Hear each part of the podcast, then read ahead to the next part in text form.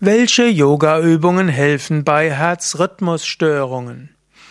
Hallo und herzlich willkommen zu einem Vortrag aus der Reihe Gesundheit. Fragen zur Gesundheit. Mein Name ist Sukade von www.yoga-vidya.de und ich habe eine Frage bekommen bezüglich Herzrhythmusstörungen.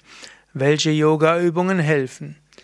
Zunächst einmal, Atemübungen sind sehr gut gegen Herzrhythmusstörungen, insbesondere die Wechselatmung. Zum Zweiten, ruhige, bewusste Bauchatmung. Und gerade dann, wenn du mal irgendwo leidest unter einer Herzrhythmusstörung, dann ist es gut, die Ausatmung langsam zu machen und die Einatmung sanft. Langsam ausatmen und sanft einatmen. Langsam vollständig ausatmen, sanft einatmen. Typischerweise wird sehr schnell der Herzrhythmus wieder normal werden. Eine weitere Übung bei Herzrhythmusstörung ist sicherlich die Tiefenentspannung und auch die Meditation. Beides hilft, dass der Körper zur Ruhe kommt, was auch gut ist für das Herz. Ansonsten sind allgemein Sonnengruß und auch die Asanas gut für gesundes Herz und gesunde Rhythmen. Und auch ein Mantra zu wiederholen am ganzen Tag ist etwas, was auch die Psyche in einen bestimmten Rhythmus bringt.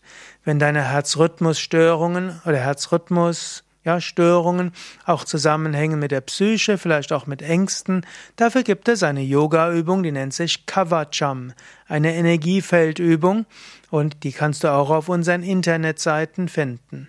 All diese Yoga-Übungen lernst du natürlich am allerbesten bei einem Yogalehrer, einer Yogalehrerin oder Suche auf unseren Internetseiten, da gibt es zum Beispiel den zehnwöchigen Yoga-Anfängerkurs als Video, vollkommen kostenlos.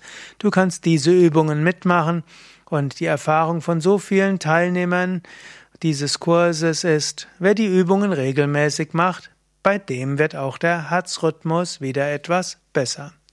Natürlich Herzrhythmusstörungen können auch ein Zeichen sein für ernstere Erkrankungen, deshalb ist es wichtig, das auch durch einen Arzt abklären zu lassen.